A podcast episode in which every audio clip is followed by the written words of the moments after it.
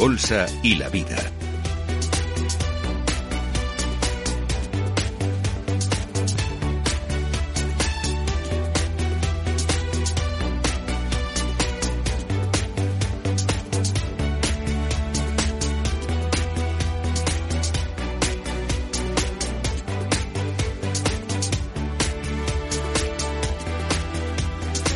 Laura Blanco.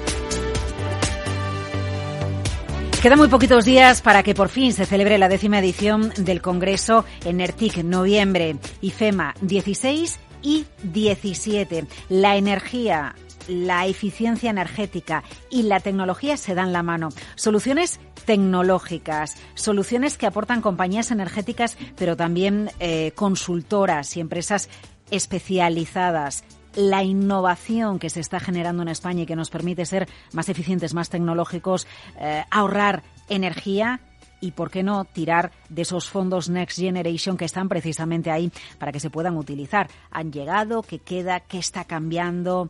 Hoy el protagonista, hoy la protagonista es nuestra industria, la industria inteligente, la Smart Industry. Y vamos a hablar de innovación digital al servicio de la competitividad energética en nuestra industria con Ruth Vergel, scan de Manufacturing Utilities de Ibermática. Ruth, gracias por acompañarnos en esta tertulia especial en Artica, en Capital Radio. ¿Qué tal estás? Muy bien, encantada de estar aquí. Muchísimas gracias. Eh, me, voy a ir, me voy a ir a Coruña porque creo que tenemos a Ancho Feijo, que es director general de Ecomt. Eh, Ancho, Buenas, eh, buenos días o vos días, no sé lo que prefiere usted. Buenos días, Laura, buenos días. buenos días, eh, encantado de estar con vosotros. Bueno, muchísimas gracias por acompañarnos, por, por conectar en, en esta charla en la que vamos a hablar de, de, industria inteligente, vamos a hablar de innovación, de eficiencia. Eh, es un placer saludar a Antonio Botoseco, responsable del área de eficiencia energética de Minsight. Eh, Antonio, gracias por, por sumarse a, a, esta charla, a esta tertulia pues, los próximos minutos. Un placer estar con vosotros y un saludo a Ancho, que eh, es un viejo conocido de, ah, del negocio. Qué bien, qué bien. La próxima, Ancho, la hacemos en Coruña, ¿eh? Me da, me da igual en ciudad o en la Estáis provincia. invitados, cuando queráis. Porque qué ganas de, de estar por el norte. Bueno, eh, lo que tenemos ganas, eh, de lo que tenemos ganas, y por eso nos hemos juntado hoy aquí, es de hablar de en qué momento estamos eh, en la industria en España, en qué punto se ha incorporado la digitalización, la innovación, qué se está haciendo y qué, se, qué procesos se están mejorando, cómo estamos siendo más eficientes nuestras empresas energéticamente, cómo se está innovando.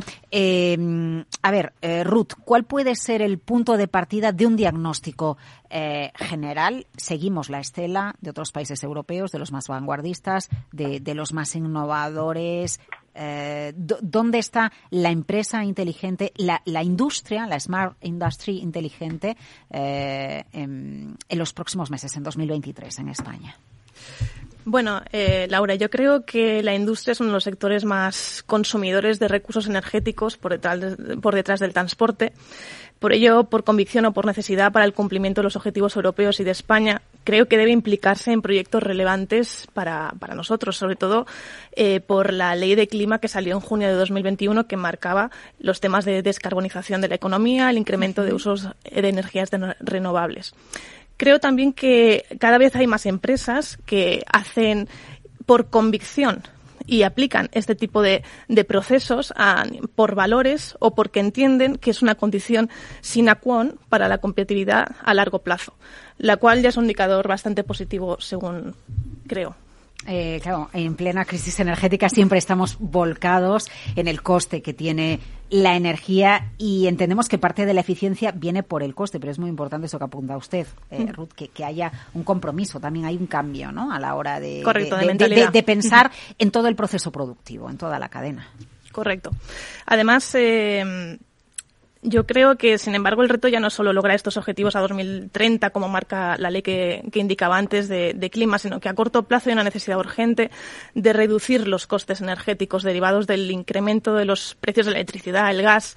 La guerra que tenemos en Ucrania, pues es una de, de, las problemáticas eh, que tenemos más, más cercanas y que creo que a corto plazo habrá desafíos en el medio plazo para las cuales las respuestas no siempre van a ser las mismas. ¿Quién, ¿Quién, se acerca a, a, la búsqueda de la eficiencia energética a través de la tecnología? ¿Es la empresa la que llama a la puerta de quienes podéis dar eh, solución a, a, esas empresas? ¿O es un acompañamiento y es una búsqueda permanente de soluciones? ¿Esto cómo funciona? Bueno, generalmente son las empresas, los clientes en este caso para Ibermática, que suelen levantar la mano por alguna necesidad y eh, en muchas ocasiones eh, somos nosotros los que abrimos un abanico más amplio de, mm. de opciones eh, para implementar que las empresas desconocen. Eh, por ejemplo, el caso que te comentaba anteriormente de uno de nuestros clientes, eh, Vidrala, donde hemos instalado un sistema de control eh, que da después respuesta al ahorro en hornos y en fundido.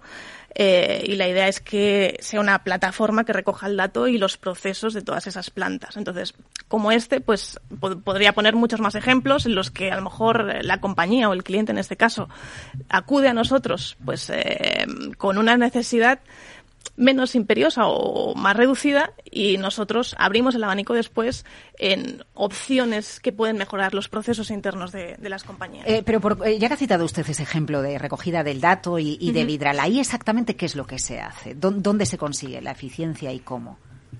En Vidrala, por ejemplo. Sí. Em, bueno, no, no, es una cuenta que lleve yo personalmente y desconozco. No, pero me refiero al concepto. Es decir, ¿el concepto cuál es? Que el uso del dato, ¿qué me, que, me permite? Optimizar... Optimizar los recursos por, por, y, y reaprovechar los recursos. No solo optimizarlos, sino reaprovecharlos. Vale, entiendo que en horas de mayor producción, saber cuáles van a ser los momentos en los que yo tengo mayor producción, los momentos en los que tengo más demanda, Correcto. Eh, los momentos en los que tengo más emisiones, y, ir ajustando cada una de esas cifras a lo que o me pide el mercado por la legislación o a lo que yo necesito por coste energético, por ejemplo. Correcto.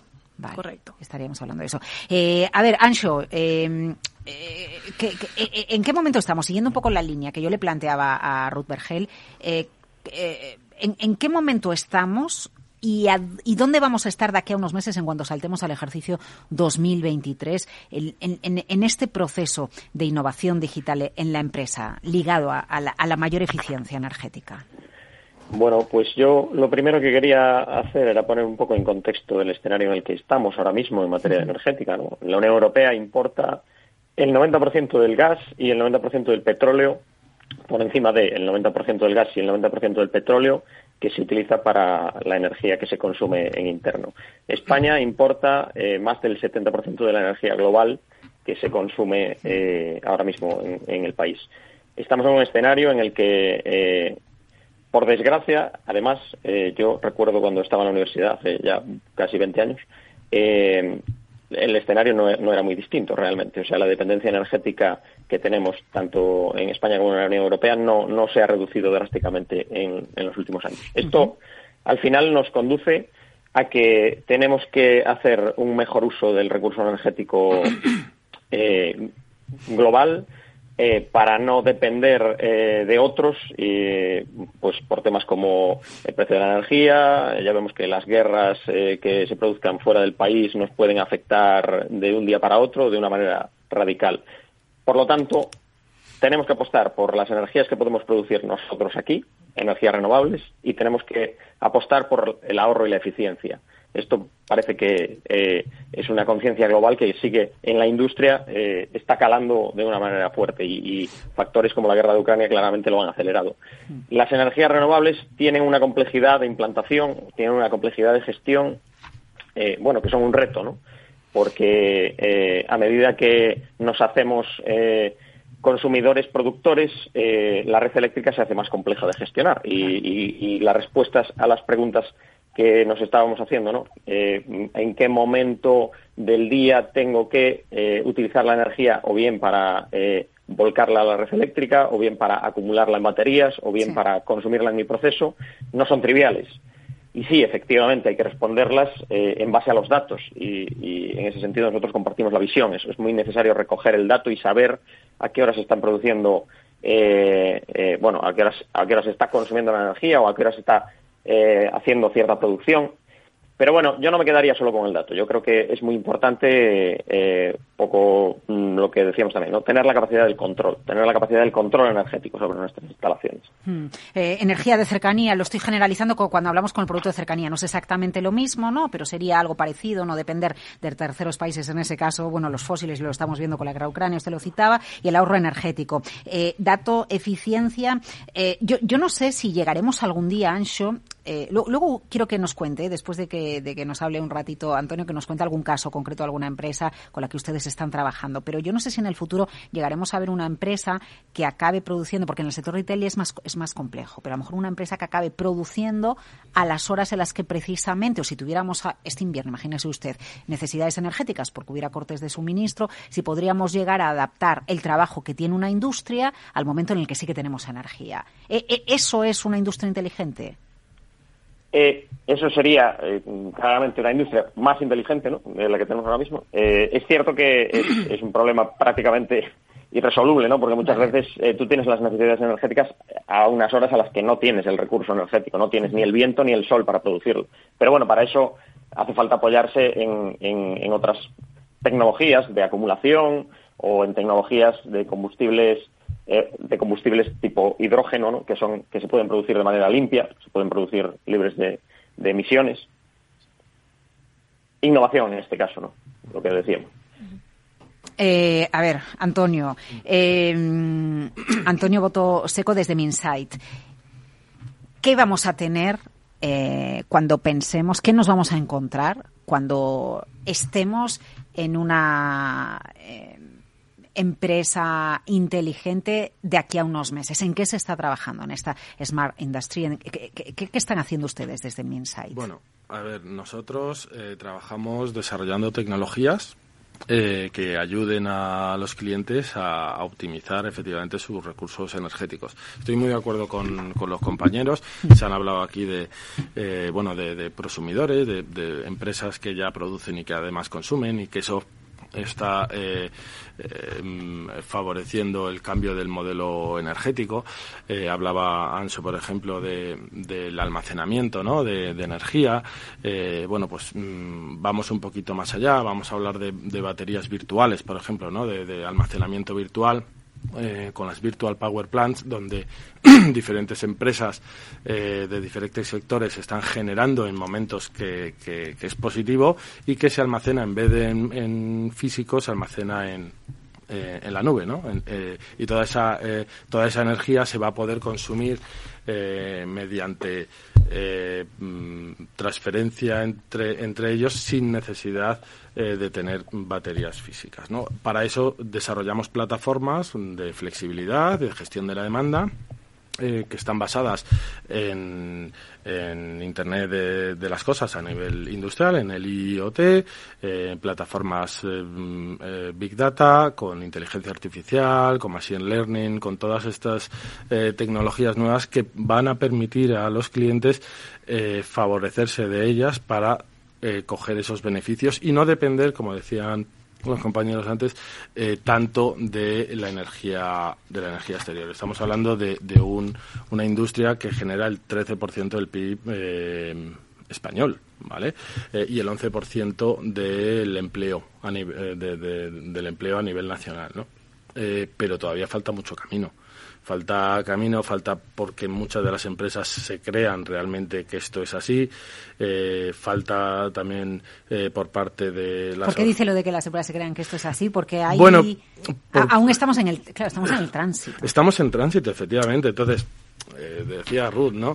Eh, ¿Cómo os acercáis? ¿Son los clientes o somos nosotros? Pues algunas veces son los clientes, alguien que tiene visión eh, y que te pide, eh, mm, oye, ayúdame a digitalizar y, mm. vamos a, a innovar pero mm, muchas veces somos nosotros los que tenemos que acercarnos y explicarles qué estamos haciendo, cómo hacerlo y conseguir que las empresas todas vean eso no es tan fácil, ¿vale? Eh, porque hay una cosa muy importante. Hay una barrera de costes, por ejemplo. Hay una barrera de costes, ¿vale? Eh, la, digitalización va a ayudar a optimizar todos esos costes, pero hay que invertir, ¿no? Efectivamente, las autoridades tienen que eh, que poder ayudar a esas empresas con, todos estos fondos de, de recuperación que no se están aplicando. Es decir, que hay un dinero, ¿vale? Pero ¿por qué no se ha consumido más que un tercio de todo el dinero? Pues porque hay algunos problemas. O sea, tenemos que trabajar todos de manera conjunta, tanto eh, la, empresa privada, ya sea las consultoras como los clientes finales, como las autoridades, eh, a que eso engrane. Es decir, o sea, ahora hay dinero por un lado, eh, nosotros tenemos tecnología por otro, los clientes tienen necesidad, pero todo eso hay que engranarlo, ¿no? Entonces, eh, este tipo de congresos como el de NERTI, pues ayudan a, eh, a que a, dar visibilidad a, todo esto, ¿no? Para que eh, al final las, las piezas encajen y que las empresas mm, se beneficien de una tecnología que desarrollamos las consultoras y las empresas tecnológicas y que a su vez va a permitir que sean eh, más eficientes, que consuman menos, que generen más, eh, más empleo, eh, bueno, que sea más productivas, más productivas, efectivamente. me gustaría incorporar a, nuestra charla a María Luisa López Tola, es manager en Capgemini. María Luisa, bienvenida, gracias por acompañarnos unos minutos. Hola, muchas gracias. Muchas gracias a vosotros. Eh, eh, bueno, estaba escuchando usted a, sus compañeros de, charla, Ruth, a, Antonio Ancho. Eh, María Luisa, ¿qué tecnologías, qué soluciones en este momento contribuyen más para, superar bueno, los desafíos que, estaba planteando, por ejemplo, algunos de los que planteaba ahora Antonio y lograr que, que esta industria, que la industria española, eh, sea más eficiente, sea más digital, esté más conectada y por lo tanto seamos más productivos también. Además de que ahorremos energía, todo esto a la postre contribuye a que seamos más productivos. Bueno, pues un poco lo, había estado comentando el compañero, pero vamos, efectivamente, yo creo que el resumen podrían ser los datos. Es decir, con todo lo que hemos estado viendo hasta ahora, eh, lo que va a marcar la diferencia va a ser cuando una, una empresa sea lo que llaman data driven. como el otro día me decía Que, sea, discúlpeme porque justo se le ha cortado. Data, que data, driven. Data driven. es ah, decir, que la empresa se, se todo lo haga a través de las decisiones apoyado en los datos. Todo lo que estábamos hablando del Big Data, del Machine Learning, de, de la inteligencia artificial, todo esto al final lo que hace es que la empresa eh, necesita esos datos, gestionar esos datos para saber cuándo está consumiendo, cuándo está produciendo, sea energía o sea sus propios, sus propios activos. Entonces yo creo que, que el resumen de todas las tecnologías que podemos hablar ahora sería todo lo que está alrededor del dato. El dato, eh, cuando decimos esto parece que todo el mundo lo tiene ya asumido porque qué empresa no está ahora mismo gestionando datos, pero hay que tener en cuenta que tienen que tener calidad, que tenemos que conocer eh, cuál es la calidad, cuál es el porqué de ese dato, quién lo va a utilizar, en qué condiciones, garantizar su seguridad, todo lo que tiene un gobierno del dato a su alrededor que nos garantice que lo que llega para tomar las decisiones es eh, adecuado, que las decisiones se van a tomar sobre eh, bases sólidas, que lo que vamos a hacer es tener una visión completa y en tiempo real de lo que está ocurriendo en nuestra empresa y a nuestro alrededor. Pero yo creo que para mí el resumen ahora mismo, la tecnología que nos va a dar todos estos resto de capacidades son los datos. Y aquí sí que tengo que decir que lo que tenemos es una falta de talento especializado. Creo que es una, una, oportunidad. Yo lo veo como una oportunidad en, en nuestro país que efectivamente nos sirve para, para todas las industrias, que probablemente estos fondos que efectivamente es una pena que no estemos siendo capaces de captar para invertir y garantizarnos el futuro, pero aquí yo haría un llamamiento a, nuestra falta de talento ahora mismo especializado. Nos falta gente con ese conocimiento. María Luisa, voy a aprovechar, ya que usted tiende, ya que usted abre la caja, ¿no? Eh, ¿qué, perfil? Sí, ¿qué perfil? Eh, ¿Vale por formación profesional? ¿Qué tipo de formación profesional? Ingenieros, matemáticos. Eh, aprovechemos y diga qué, y diga qué. ¿Qué es lo que hace falta para que cuando alguien nos escuche y que esté en edad de volcarse en formación o rein reinventarse, que sepa toda, todo el talento que necesita en la transformación energética? A ver, aquí me, aquí te, respondo con trampa. Yo soy ingeniero industrial. Entonces, bueno, te diría, hacen falta ingenieros industriales, empezamos de arriba para abajo. Hacen falta ingenieros industriales porque necesitamos que esos datos, como he dicho, que sepamos de dónde vienen, cómo vienen, con lo cual hace falta un conocimiento de, de, la fuente, de la industria. Con lo cual yo creo que sí que es necesario eh, tener ingenieros que sean capaces de detectar qué datos son necesarios y en qué condiciones y el resto de las tecnologías. Pero no olvidemos que hace falta también rellenar el resto de las capacidades que necesita nuestra, nuestra industria y también hace falta gente que, que, tenga FP. Creo que, que España eh, durante años ha perdido ese, ese vehículo que también era necesario que rellenara, digamos, la parte, daba soporte a nuestra, a nuestra industria con mayúsculas. Yo aquí te, haría un llamamiento. Creo que lo que hace falta es eh, conocimiento tecnológico, conocimiento técnico, todo lo que has dicho. Hace falta matemáticas, pero hace falta también eh, tecnologías para ser capaces de implementar y, de entender lo que tenemos a nuestro alrededor. Y ya no solamente para trabajar eh, en la tecnología, lo que está tan, tan rodeado a nosotros que ahora me, cuesta que alguien se pueda abstraer. Yo te diría, hace falta fortalecer la, la FP, pero también necesitamos gente en, en, la, en la ingeniería. Hace falta matemáticos, porque no olvidemos que esto necesita ciertos algoritmos con una, una complejidad alta.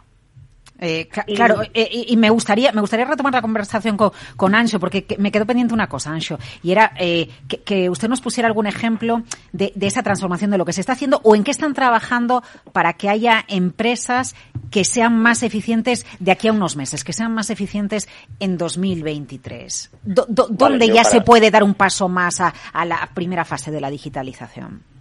Sí, para aterrizar un poco el discurso, eh, mm, es verdad que hay soluciones que requieren más innovación y que son más complejas y que son más de futuro, pero en materia de ahorro y eficiencia se están haciendo muchas cosas y muchos proyectos eh, hoy en día. Y de hecho eh, el Congreso Energy, es una buena de, Smart Energy Congress es, una buena muestra de, ello. Y de hecho se entregarán los premios Enertic a los que mm, en concreto nosotros estamos optando con un proyecto de un de un cliente que una de las cosas que está haciendo es certificar el origen de la energía, certificar que la energía que proviene de fuentes renovables como fotovoltaica eh, es libre de CO2 en origen.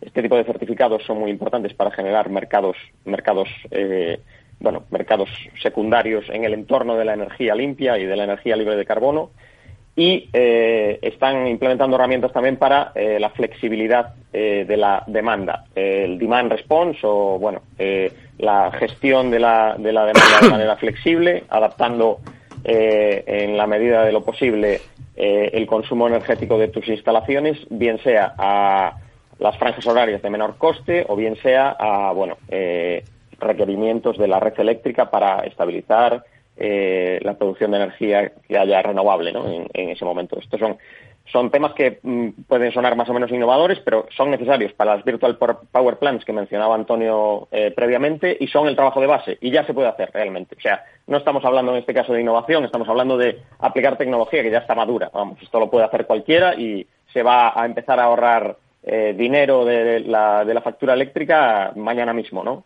No, no estamos aquí hablando de cosas que sean eh, futuribles. Eh, eh, no, no, no, no, no, no son futuribles, pero en un futuro muy cercano tenemos SmartTIC y ah, es que ahora llega lo mejor, porque claro, ahora llega cuando ustedes nos van poniendo los ejemplos de cómo podemos ser más eficientes, de cuánto podemos ahorrar.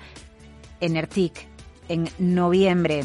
el Energy Congress los próximos 16 y 17 en Madrid, en IFEMA. Ahí Ruth, Antonio, Ancho, María Luisa, Capgemini, Ecom, Minsight, Ibermática, gracias por avanzarnos un evento que va a ser una referencia en la eficiencia energética. Gracias.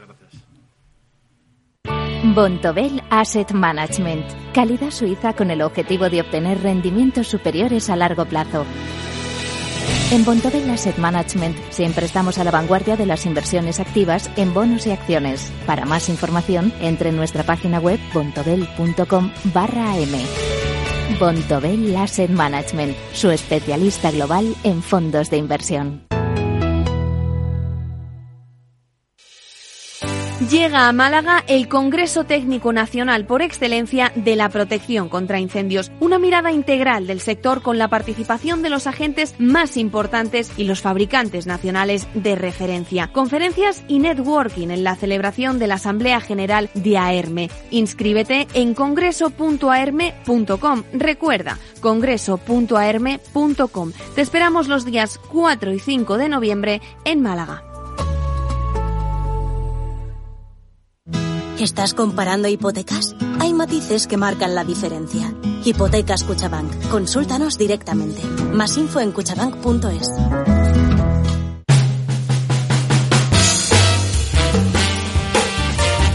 Capital Radio, Música y Mercados.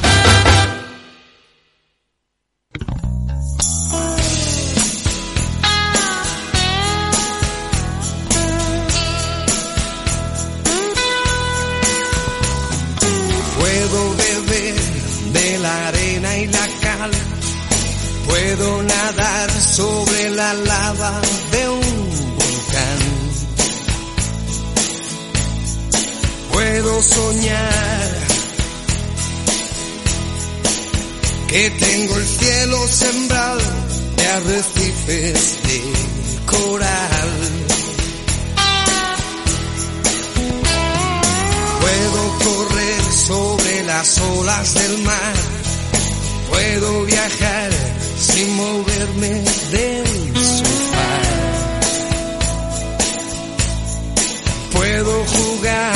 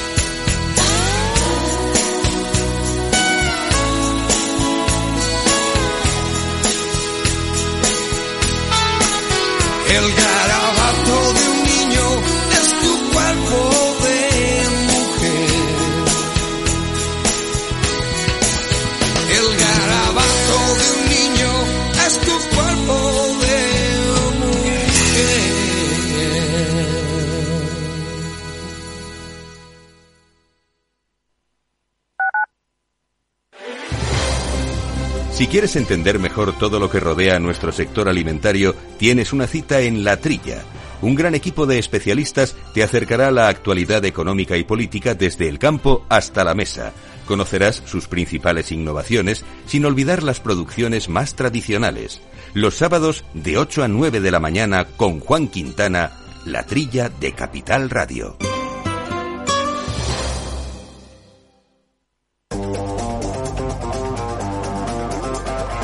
Hoy estás aquí y mañana En cualquier parte.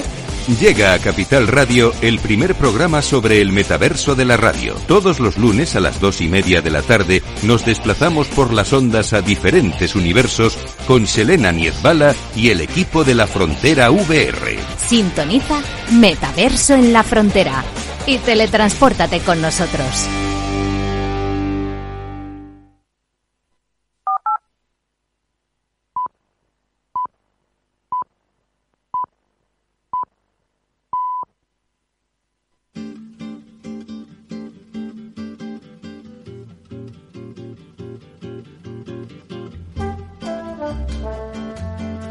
Bueno, es el momento de abrir nuestro consultorio de finanzas conductuales con Ana Fernández Sánchez de la Morena, socia directora de AFS Finance. ¿Cómo estás, Ana? Muy buenos días. Muy buenos días. Nos conocemos un poco mejor ah, como inversores? ¿Seguimos haciendo ese ejercicio saludable de conocernos mejor a nosotros mismos? Yo creo que por lo menos el ejercicio saludable de tomar conciencia de que existen determinados atajos mentales en todos los seres humanos y que nos afectan a la hora de tomar decisiones. Por ejemplo, hoy, ¿de cuál vamos a hablar? Uy, para hoy traigo el sesgo de negatividad. Uy, madre. Ese sesgo, ¿no? Esa tendencia que tenemos a darle una mayor importancia a los aspectos negativos de un evento, de una persona, de una situación, que a los efectos positivos o neutrales. ¿Y eso cómo funciona, ese sesgo? Bueno, este sesgo eh, está vinculado también con ese exceso de optimismo, ¿no? O sea, en el exceso de negatividad o exceso de pesimismo hay una simetría entre lo que es la positividad y la negatividad. Es como un espejo del, del sesgo contrario, de la gente que lo ve todo optimista sí, sería como un espejo, pero con una implicación diferente, porque hay estudios neurológicos que dicen que cuando estamos dando una especial atención a los aspectos negativos, hay una mayor actividad neuronal que cuando estamos dándole importancia a los aspectos positivos. ¿Y eso por qué será? porque realmente eh, hay una implicación emocional dependiendo, digamos, de cuatro elementos. Uno de ellos es la potencia negativa. O sea, un mismo hecho, y muchas veces lo comento aquí, ese sesgo de, aversión a las pérdidas, que también está muy estudiado, eh, significa que no tienen el mismo efecto emocionalmente y mentalmente en nosotros ganar un 4 que perder un 4, ganar un 10, perder un 10. O sea, ganar un 10 no es, no te produce eh, la misma potencia emocional positiva que la potencia emocional negativa que te genera perder un 10%. Con lo cual, la potencia de los eventos negativos es muy superior. Hay más emocionalidad y más intensidad en la pérdida. Por otro lado, hay una desigualdad entre lo negativo y lo positivo. Cuando nosotros tenemos un evento negativo o que consideramos negativo, a medida que se acerca el momento sentimos más miedo y más malestar. En ejemplos cotidianos, ir al dentista, ¿no? Hay veces que, que a medida que se acerca la fecha, pues, pues le podemos tener más miedo. O cuando hemos comprado unas acciones y el mercado viene bajista porque se prevé un mal dato.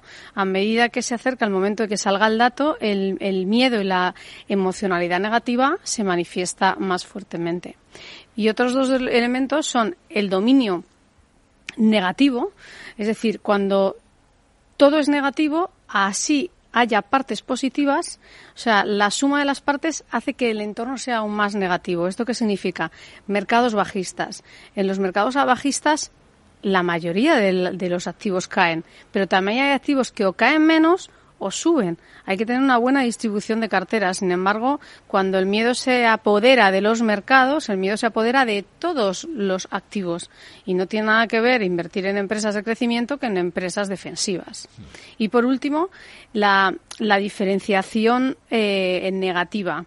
Nosotros, cuando estamos conceptualizando un evento negativo, lo hacemos de una forma más compleja, le damos más detalles, necesitamos eh, soltarlo más, detallarlo más, como sentirlo más, emocionalmente nos está afectando más un evento negativo. Sin embargo, cuando has pasado unas felices vacaciones y te preguntan qué tal tus vacaciones, bien, lo he pasado muy bien, ¿no? Muchas veces en el bien paramos. Sin embargo, si hemos tenido un mal evento, bien sean unas vacaciones, bien sean unas malas inversiones. das detalles. Das detalles. Las personas eh, en el mercado financiero notas que le gusta hablar de cuando han ganado dinero, sin embargo. Hmm. Les gusta como ponerse la medalla de hemos ganado, hemos ganado. La gente no saca, no saca pecho, ¿no? Para decir he perdido. Sin embargo, en el inversor, las ganancias no le han generado esa satisfacción tan grande emocionalmente como le han generado miedo o descontento las pérdidas. Qué interesante observar este sesgo de negatividad. La terapia ya lo has dejado en el aire. Hoy nos queda menos tiempo para la terapia, pero ya sabemos casi cuál es, ¿no? Bueno, aquí hay que tener en cuenta que esto viene con una base evolutiva, que los seres humanos aprendemos a través de la memoria. Entonces, antiguamente los antepasados, esto está estudiado por, por neurólogos y por, y por eh, neurocientíficos, los antepasados que tomaban decisiones de riesgo en función del riesgo que asumían, si recordaban los eventos negativos, arriesgaban menos su vida en la siguiente vez, con lo cual estaba garantizada su supervivencia. Claro, así que se lo debemos a, a la evolución de la especie. ¿Con qué frase nos despedimos hoy, Ana? Pues para hoy traigo una que dice, solo tienes control sobre tres cosas en tu vida. Una, los pensamientos que piensas. Dos, las imágenes que visualizas. Y tres, las decisiones que tomas. Buenísima. Ana Fernández Sánchez de la Morena. Gracias. Gracias.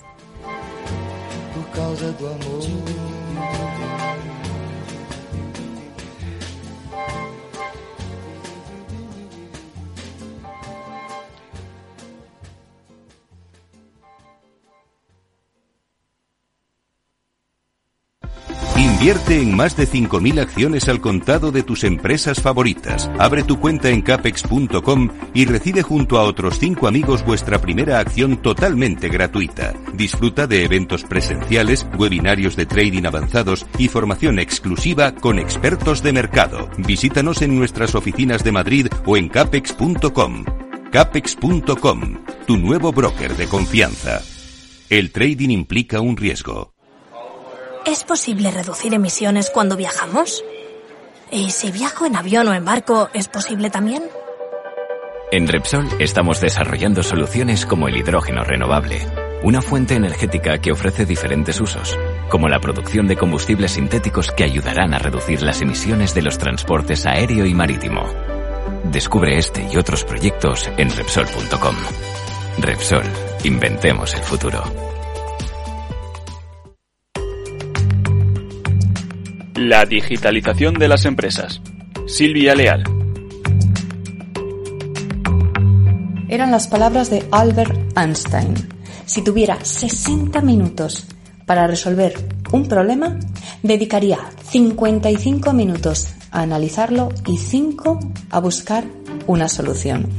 Por ello, me gustaría seguir su ejemplo, dado que no seré yo quien se atreva a llevar la contraria a un genio. Dicho esto, ¿cuál es nuestro problema? El problema es que estábamos en un momento de prosperidad. Estábamos en un momento de prosperidad económica global al que se había sumado también nuestro país con un crecimiento del PIB el último año del 2%, con unas tasas de desempleo cada vez menores, una cifra que en enero estaba por debajo del 14%, dato que en 2013 alcanzó el 26% en nuestro país. Mucha prosperidad. Y decía Stephen Hawking, el famoso físico teórico británico, que si entiendes cómo funciona el universo, en cierto modo lo controlas. Y nosotros teníamos la sensación de controlar el mundo, Sentíamos que lo controlábamos, que controlábamos el rumbo de nuestra vida, de la economía, del empleo. Sentíamos que lo controlábamos y a menudo que lo teníamos completamente dominado. Y nos hemos dado cuenta de que esa sensación no era real y que de repente con el COVID-19 nos enfrentamos a un cambio de paradigma. Por todo ello, es fundamental que todos entendamos la importancia que tiene la tecnología para salir de esta y que empecemos todos a considerarla como una prioridad estratégica porque es la herramienta que nos puede aportar el crecimiento y la competitividad que ahora mismo necesitamos.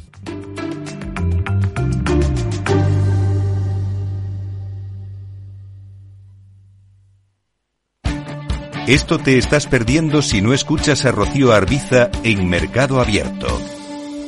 Salvador Sicat, director de Chase Response y de Hays Technology en España. Hay candidatos que están aceptando ofertas económicas más bajas solo porque la empresa le ofrece una un salario emocional mucho más rico que, que, otras empresas que a lo mejor ofrecen 5.000 euros más, pero que no tienen tantos beneficios sociales, no tienen tanta flexibilidad a la hora de, de entrar y salir o que, o que tienen una política de teletrabajo más, más rígida. Esta, este aspecto, el salario emocional, yo creo que en los últimos cinco años eh, su importancia ha aumentado de manera exponencial como nadie preveía. Mercado Abierto con Rocío Arbiza. Capital, la Bolsa y la Vida, con Luis Vicente Muñoz.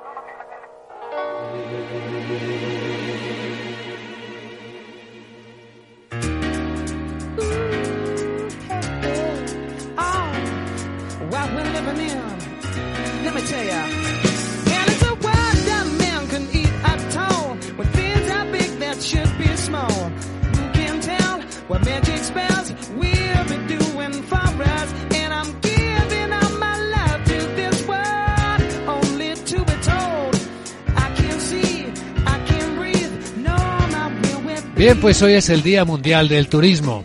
Vamos a conmemorarlo con lo mejor que podemos hacer en la radio, un diagnóstico con inteligencia económica, inteligencia empresarial de cómo está el turismo.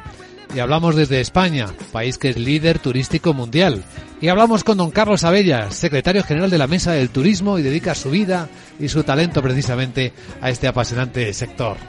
Carlos, ¿cómo estás? Bienvenido a Capital Radio. Buenos días, pues muy bien, muchas gracias por, por invitarnos a estar aquí con vosotros en este día tan especial para nuestro sector, el Día Mundial del Turismo. Hablemos de ello, hablemos de cómo está el turismo, vamos a diagnosticarlo.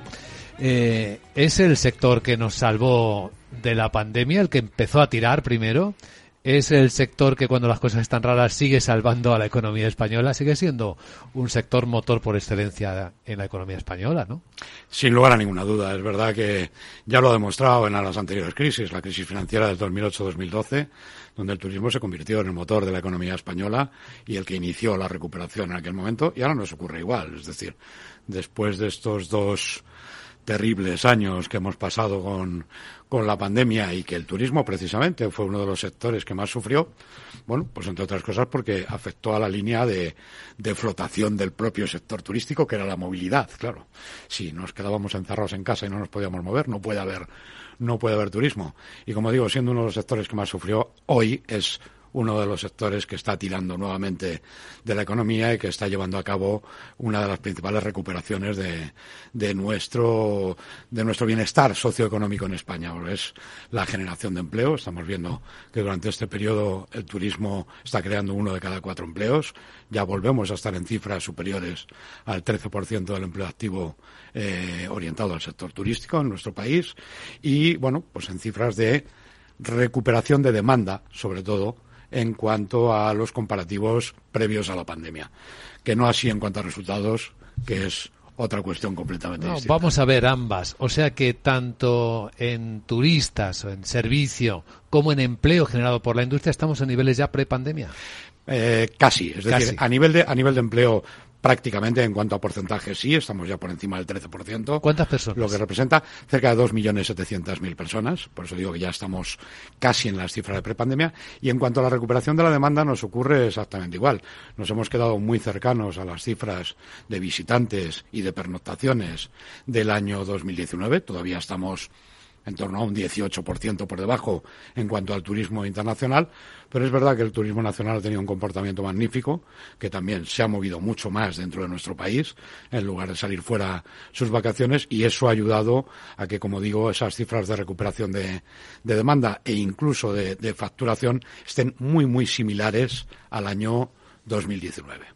Pero aquí tenemos que hablar de el problema compartido pues con- por el resto del sector empresarial y por las familias, por las personas.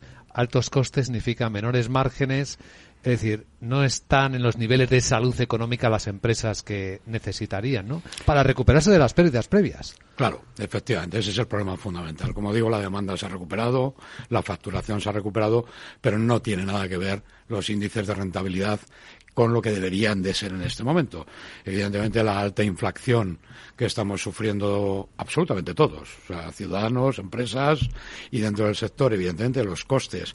Sobre todo, dos eh, aspectos fundamentales, que son los costes energéticos y los costes de personal, que son los que mayor incidencia tienen unido también a una parte del sector turístico como es la hostelería y la hotelería, que es las materias primas, los incrementos que han tenido, hacen que la rentabilidad esté muy, muy por debajo de lo que debería de ser necesario para que, como bien decías Luis, poder hacer frente, sobre todo, a los compromisos adquiridos durante la pandemia, que ha habido un endeudamiento bueno, pues brutal para poder sobrevivir, porque evidentemente hemos estado dos años prácticamente sin, sin ingresos, muchas empresas con ingresos ceros y asumiendo los costes, y evidentemente eso ha requerido de un endeudamiento a través de bien los créditos ICO o bien de otro tipo de, de- de soluciones que han adoptado los empresarios pero que hay que devolver. Y para devolverlo hace falta recuperar esos márgenes de rentabilidad y entrar en esos beneficios, no para hacer caja, sino, repito, para poder frente, hacer frente, perdón, a esa situación generada durante estos dos años de pandemia. Y es posible que haya empresas como se dice en algo, zombies, ¿no? que estén sobreviviendo gracias a los créditos ICO, pero no, no logren continuar con actividad normal? Pues sí, lamentablemente sí, porque como digo, todavía ahora mismo estamos arrastrando una situación que si esta demanda se consolida y esa facturación se consolida y de alguna manera se consigue eh, controlar un poco la inflación, bueno, pues les permitirá salir adelante. Pero están en una situación crítica. Están en una situación crítica porque están al límite. Por eso también nosotros, algunas de las demandas que hacemos al gobierno en este caso, van en esa línea de pedir precisamente un aplazamiento, unas moratorias en los créditos ICO para evitar que muchas empresas terminen no pudiendo sobrevivir a pesar, repito, de la alta demanda que ya se está generando. Una cosa que no terminamos de entender es cómo eh, en España el gobierno no planteó un PERT en el sector turístico como prioritario, dado la importancia del sector. Pues nosotros tampoco, sinceramente. Es decir, estamos hablando, si hablamos, por supuesto, de las cifras antes de la pandemia, cogemos el año 2019 como referente, puesto que el 2020-2021 no podemos tomarlos como tal. Estamos hablando de un sector que representaba el 12,4% del Producto Interior Bruto de forma directa y hasta el 22% de forma indirecta o inducida en otros sectores, el 13% del empleo, que aportaba 46.600 millones de saldo neto positivo a la balanza de pagos. Pero a pesar de todo eso, parece que no se nos contempla o que el sector turístico no merece un PERTE como otros sectores. Nosotros consideramos que es absolutamente necesario. Absolutamente necesario porque además es que lo estamos viendo. Es decir, el, el nosotros tenemos estudios realizados que hemos llevado a cabo con la Universidad de Nebrija y el sector turístico tiene un efecto multiplicador de 1,97. Es decir, por cada euro que se genera en el sector turístico, se genera casi otro euro, 97 céntimos, en otros sectores. Por lo tanto, esos planes precisamente de, de transformación, como son los PERTES, son ideales para poder eh, reactivar la economía en general de nuestro país. Porque, repito, cada euro que se genera en el sector turístico y esas ayudas serían fundamentales para que se sigan generando, generaría prácticamente otro euro en otros sectores económicos que no tienen nada que ver con el, con el nuestro. Entonces, entonces, ¿de fondos europeos está llegando algo al turismo?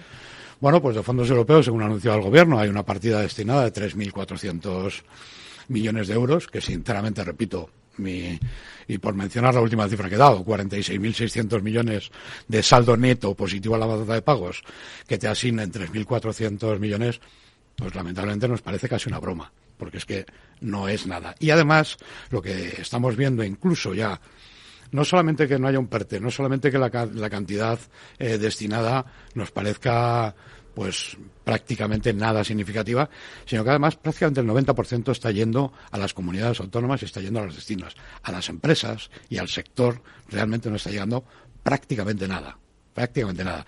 De hecho, uno de los planes que ha salido ahora, el de las experiencias de España, que tenía un presupuesto, un presupuesto asignado del cual solo se ha ejecutado el 26%. No tiene absolutamente ningún sentido. Y como digo, prácticamente la totalidad de los fondos están yendo a destinos, están yendo a comunidades autónomas, que es lo que nosotros venimos demandando y que no nos gustaría que esto vuelva a ser un plan E que sirva para arreglar rotondas en muchos destinos, que no digo que no sean necesarias, por supuesto, pero que creo que hoy tenemos que tener otros objetivos.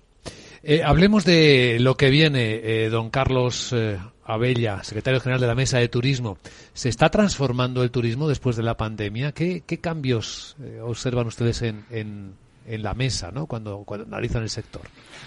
Bueno, la, la, realidad es que es verdad que se están produciendo cambios, pero yo ya son 41 años los que llevo dedicados a este sector. Ha visto pasar muchas cosas. Y lo que, sobre todo, sobre todo es que cuando me dicen, ¿estáis viendo cambios en este momento como consecuencia de la pandemia? Es que yo llevo 41 años viendo cambios en el sector turístico. Siempre cambia. Es que llevo siempre, o sea, llevo viendo siempre la evolución del sector turístico y la adaptación que éste tiene, por eso esa resiliencia del sector turístico y esta capacidad de volver a renacer cuando hay, cuando hay una crisis, porque el sector turístico se está reinventando de forma permanente. Es cierto que la pandemia ha traído, bueno, pues unas consecuencias que han hecho que el comportamiento del cliente sea diferente en algunos casos, no solamente es la pandemia, las, circunstancias que estamos viviendo, por mencionar un ejemplo del cambio climático, hace que todos nos concienciemos un poco más con los temas de la sostenibilidad y que el cliente cada vez valore más eso. Pero es que es verdad que el sector turístico lleva muchos años trabajando en sostenibilidad. Es decir, eh, claro, cuando hablamos ahora de buscar eh, energías alternativas, yo conozco hoteles que hace 20 años ya trabajaban con cogeneración y que ya trabajaban en proyectos de eficiencia energética, aunque solo sea por mirar los costes operativos. ¿eh? Quizás en aquel momento no había tanta conciencia, perdón, de la sostenibilidad hacia el planeta, pero aunque fuera por los costes operativos ya se hacía y se sigue haciendo. Estos cambios se han trasladado al, al cliente, ¿no? Al viajero. está más concienciado con la sostenibilidad, está más concienciado con el entorno. Ha descubierto algunos destinos eh, durante los dos años de pandemia el turismo interior ha funcionado muy bien y curiosamente muchos españoles, muchos eh, ciudadanos no conocían, salían fuera de vacaciones, salían fuera de nuestro país, sin embargo no conocían el, el, interior y están maravillados y se está funcionando cada vez mejor. Todos esos cambios el sector turístico, como digo, sabe adaptarse, sabe adecuarse y sabe dar respuesta a las necesidades de los clientes de lo que piden en cada momento. Sí, los españoles han empezado a comprender la enorme atracción que entre los extranjeros tiene España como destino turístico, claro. Correcto, así es, efectivamente. Es la parte buena del, cierre de los viajes. Sí, por supuesto tenemos que ser positivos y mirar siempre ese lado positivo y, bueno, pues eso es un lado, un lado óptimo desde luego. ¿Y ahora quiénes son los competidores más duros de España como destino turístico? Bueno, la verdad es que nosotros seguimos, es verdad que siempre hemos dicho que por supuesto que competidores hay, eh, unos compiten por calidad, otros por precio. Nosotros está muy claro que nos hemos basado en competir por calidad, no queremos entrar en temas de precio. Tenemos otros destinos como son Turquía, Grecia, evidentemente toda la zona del, Mediterráneo, de, de, Túnez, Egipto, etcétera, son competidores nuestros a nivel de, sol y playa. Pero es cierto que las características que reúne nuestro país hacen que, que es muy difícil competir con España, porque ya no es solamente el clima, no son solamente las playas, es el modo de vida, es la gastronomía, es nuestra, la calidad de nuestra gente, es la seguridad, el poder pasear por cualquier destino en España con total seguridad, la seguridad sanitaria también, que lo hemos demostrado durante la pandemia y que sabes que cualquier problema vas a estar perfectamente atendido. Entonces, todos esos factores hacen que seamos líderes y que tengamos que seguir siendo líderes en el, sector turístico a nivel mundial. Lo que es cierto es que no nos podemos dormir y aquí tenemos que trabajar no solamente las empresas, los empresarios y los trabajadores del sector turístico, sino también las administraciones. Tenemos que ir a la mano y es fundamental, como nosotros siempre decimos, esa colaboración público-privada y que los gobiernos y las distintas administraciones centrales, autonómicas, locales, entiendan de verdad y valoren y pongan de verdad en valor la importancia del turismo para nuestra sociedad en general. Porque el deseo de hacer turismo no se nos va a pagar, ¿verdad? Nunca nunca. Y lo hemos visto ahora en esta pandemia, es decir, en el momento en que nos han limitado esa movilidad, ese efecto champán ha hecho, como digo, que la demanda se haya disparado y que, bueno, pues eh, no solo en nuestro país, hemos visto imágenes de aeropuertos internacionales, pues a rebosar de clientes que estaban deseando volver a disfrutar sus vacaciones y se ha convertido en una necesidad. Yo, creo que ya las vacaciones y el turismo se han convertido en una necesidad. Hay un estudio muy reciente en uno de nuestros principales mercados emisores, como es el, de, el del Reino Unido, que es tradicionalmente nuestro principal mercado emisor. En el año 2019 era el 20% de los turistas que nos visitaban, que dice que el británico está dispuesto a renunciar a la compra de bienes de consumo en general, a pesar de que están hablando de que pueden cerrar el año con un 13% de inflación, mm. la situación económica tampoco está. Bueno, pues están dispuestos a renunciar a la compra de bienes de consumo, pero no a renunciar a sus vacaciones. Prefieren ahorrar en comprar una televisión, en cambiar de coche, para poder continuar yéndose de vacaciones.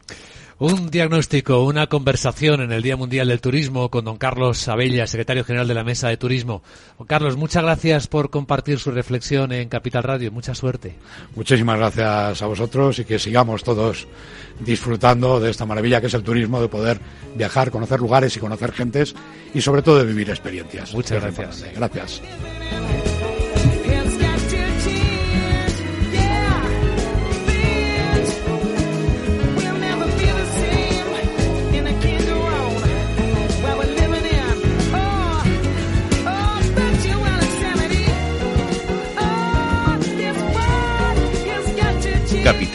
La Bolsa y la Vida, con Luis Vicente Muñoz.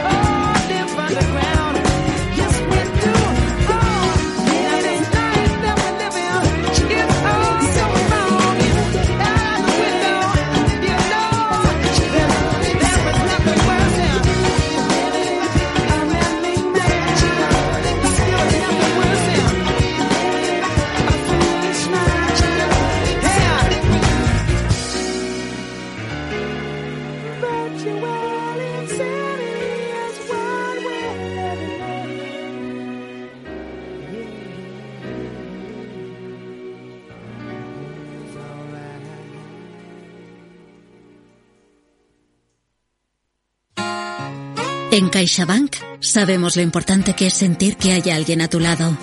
Por eso queremos estar cerca de ti. Estés donde estés para acompañarte en todo lo que importa. CaixaBank. Tú y yo. Nosotros. CaixaBank, empresa colaboradora de Mobile World Capital Barcelona.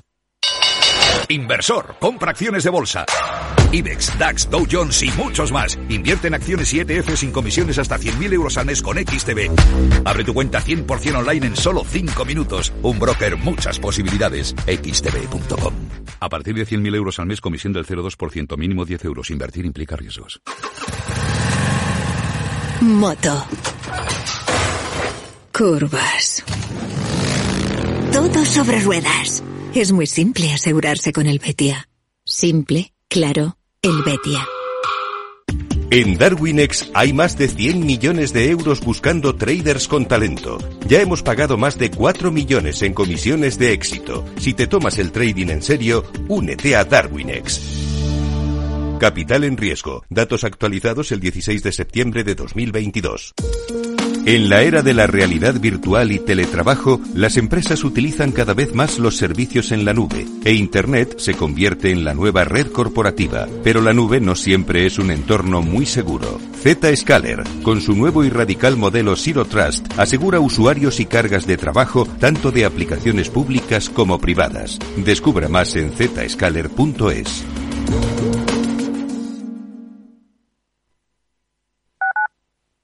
Capital Radio, Madrid, 103.2 FM. Miras el móvil. ¿Alguien te ha dado me gusta? ¿No le conoces? ¿Cómo ha llegado a ti? Y ahora una solicitud de mensaje. ¿Qué quiere? La captación de mujeres por redes sociales es una realidad que empieza con un like. Ayúdanos a erradicarlo. Denuncia. Pacto de Estado contra la Violencia de Género. Comunidad de Madrid. Valor Salud. Tiempo de salud. Su actualidad, sus personas, sus empresas.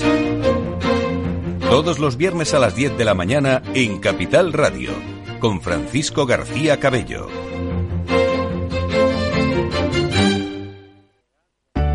Conecta Ingeniería es el programa que acerca la ingeniería a la sociedad. Todos los miércoles de 10 a 11 de la mañana en Capital Radio con Alberto Pérez. Conéctate.